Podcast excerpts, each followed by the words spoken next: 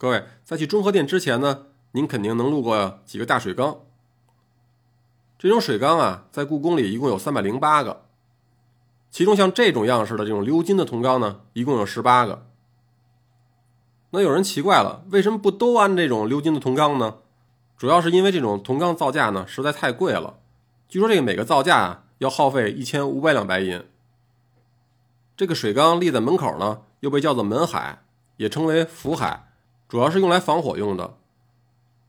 每个水缸呢，大约可以盛水三千升。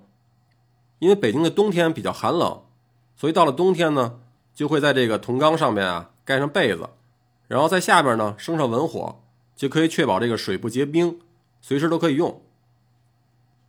要说这铜缸的数量呢，其实原来也不止十八个，是因为当日本人侵略的时候呢，把一部分铜缸呢给偷走了。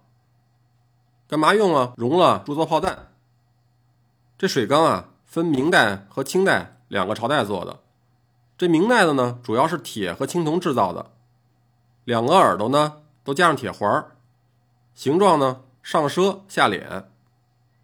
而清代呢，主要是烧骨的青铜或者是这种鎏金的铜缸，那么两耳呢都安装着这种兽面的铜环，外形呢肚子大口收，所以这缸啊到底是明代和清代的呢？其实很好区分。穿过这个中左门或中右门，绕过太和殿啊，您看到的这建筑呢，就是中和殿了。这中和殿呢，在这三大殿里啊，体量最小，大概只有五百八十平米左右。这中和啊，意思就是这个国家不偏不倚的协调发展，保持平衡，天下和谐。那么这中和殿的作用啊，主要是在皇帝大典之前呢，等待这个及时的休息的地方。皇帝呢，就会在这儿坐着冥想，或者是呢。审阅这个柱板，这柱板就是指的祭文啊，或者是祭天或者祭先农坛之前呢，在这儿视察种子或者一些工具。此外呢，每隔十年，皇帝呢还要在这儿呢审一下这个玉牒。什么是玉牒呢？咱们前面也说过了，就是家谱。如果在太和殿啊，您没能看到那个独角兽角端，那么在这儿呢，您可以仔细找找，在这个宝座前面左右两侧呢。同样有两只金质的角端。这个宝座上面呢，同样有一块正匾，上面从左到右呢写着四个字儿“允直厥中”。这个四个字儿呢，出自于《尚书》。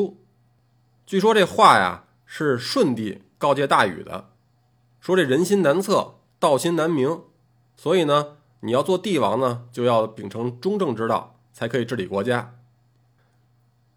您走在中和殿的侧面啊。您可以看看那些柱子，紫禁城很多这种红色的这种大的立柱啊，都是由一根根整的木头做成的。最早啊，这尤其是正殿里的这些柱子呢，用的是金丝楠木。但后来呢，随着大殿的烧毁，这金丝楠木呢也越来越少。那最早呢，这些木材啊，来自于中国南方，像湖南啊、云南这些地方的大山里边。那么随着这个大殿也被烧毁了，而这个木材呢也越来越少。到了清代以后呢，就基本上没有这种金丝楠木可用了，那就只能用一些其他材质比较致密的木材来代替了。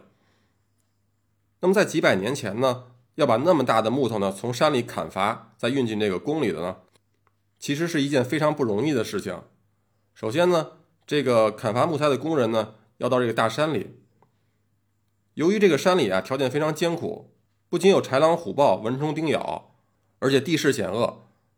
所以当时有一个说法叫做“进山一千，出山五百”，就是形容这个人啊，一千个人走进去去砍伐木材，等到收工的时候呢，就只有五百人呢能够活着出来了。那么这么大的木材又是怎么运到北京的呢？首先呢是把这些木材啊砍下来，然后拉在山间这个雨水啊形成那种沟槽里，等到山洪来的时候，这些木材呢就顺水被吹到山下的江河里，这时候人们就可以通过水路。把这些巨大的木材运到京城里来。这些柱子上啊，有些裂纹，还真值得您琢磨一下。为什么呢？这儿啊，我给你讲一个叫做地障的东西。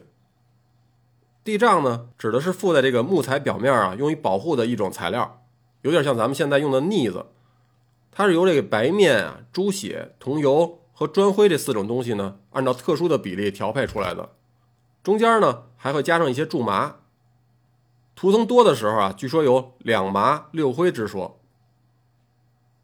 不知道您走到现在有没有注意到，这个紫禁城的三门三匾啊，都只有汉字，并没有满文，这是为什么呢？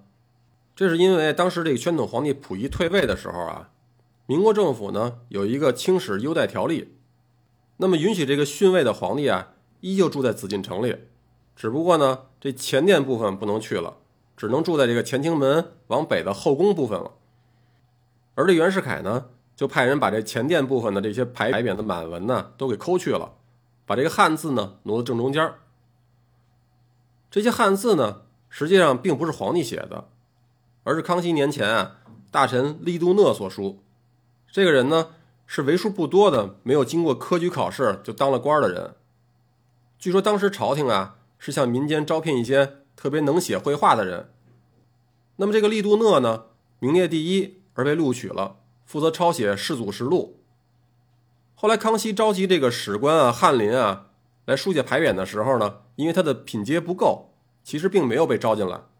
只不过后来康熙啊对所有的作品都不满意，而又有大臣推荐呢，这个利杜讷呢就来写，结果还真被采用了。其实此人不仅书法了得以外呢，同样特别有学识，后来呢也就慢慢的被康熙重用了。咱们一边往后走呢，我就给您讲讲，其实刚才在金銮殿就应该给您讲的金砖。这个金銮殿啊，一共铺着四千七百一十八块金砖。为什么叫它金砖呢？并不是它真的是金子做的，主要是形容它这个金砖的造价呢非常昂贵，同时敲击这个砖的时候呢会发出金石的声音。而这个金砖的制作工艺呢非常复杂，首先一个呢就是它的选土，这个土呢来自于苏州，当时会把这挖出来的土呢放在那儿整整一年，去除这个土性，然后呢炼泥，怎么炼泥呢？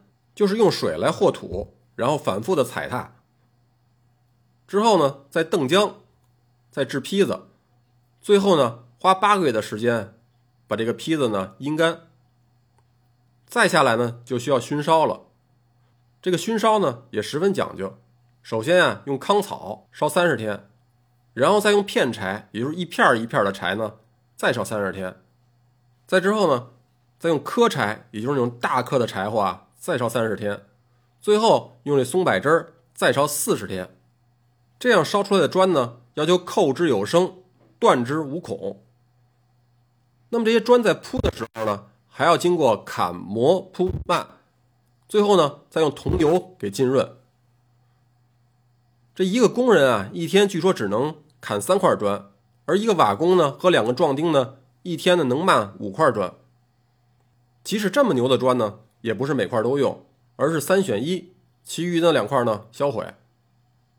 据说造一块砖呢，当初需要花费一两黄金，而这一两黄金的购买力呢，当时是可以买一千五百斤精米的，或者是三个县令的整整一年的俸禄。